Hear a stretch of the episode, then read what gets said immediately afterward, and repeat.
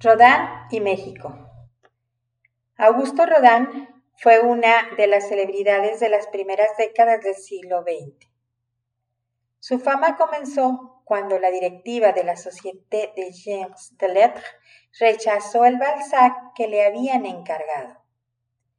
Ellos esperaban uno común, con levita y sombrero de copa, mientras que la representación que concibió Rodin del novelista francés después de trabajar en él durante siete años, apareció cubierto con una túnica, despeinado, con unos ojos enormes, con los labios en un gesto de desdén que daba la impresión de estar inconcluso.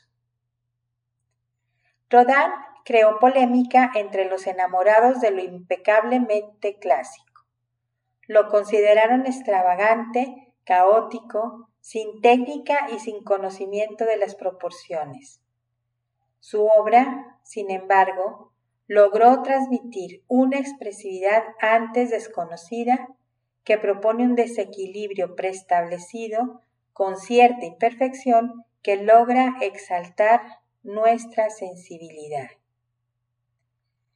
El Boletín del Museo Nacional de Arqueología, Historia y Etnología de mayo de 1912 detalló las reproducciones en yeso de las joyas arqueológicas que se le obsequiarían a propuesta de los alumnos de la Escuela de Bellas Artes, quienes lo consideraban el ideal del genio moderno y que le entregaron en agosto de 1913.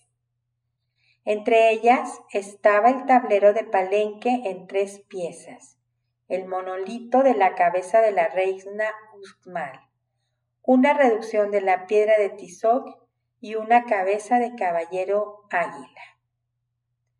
En junio de 1917 se llevó a cabo otro homenaje al que acuden el compositor Carlos Sajona, el crítico de arte y literato Francisco Orozco Muñoz, Diego Rivera y el embajador Luis Quintanilla, para entregarle la escultura de la cabeza de Coyolxauhqui, diosa de la luna.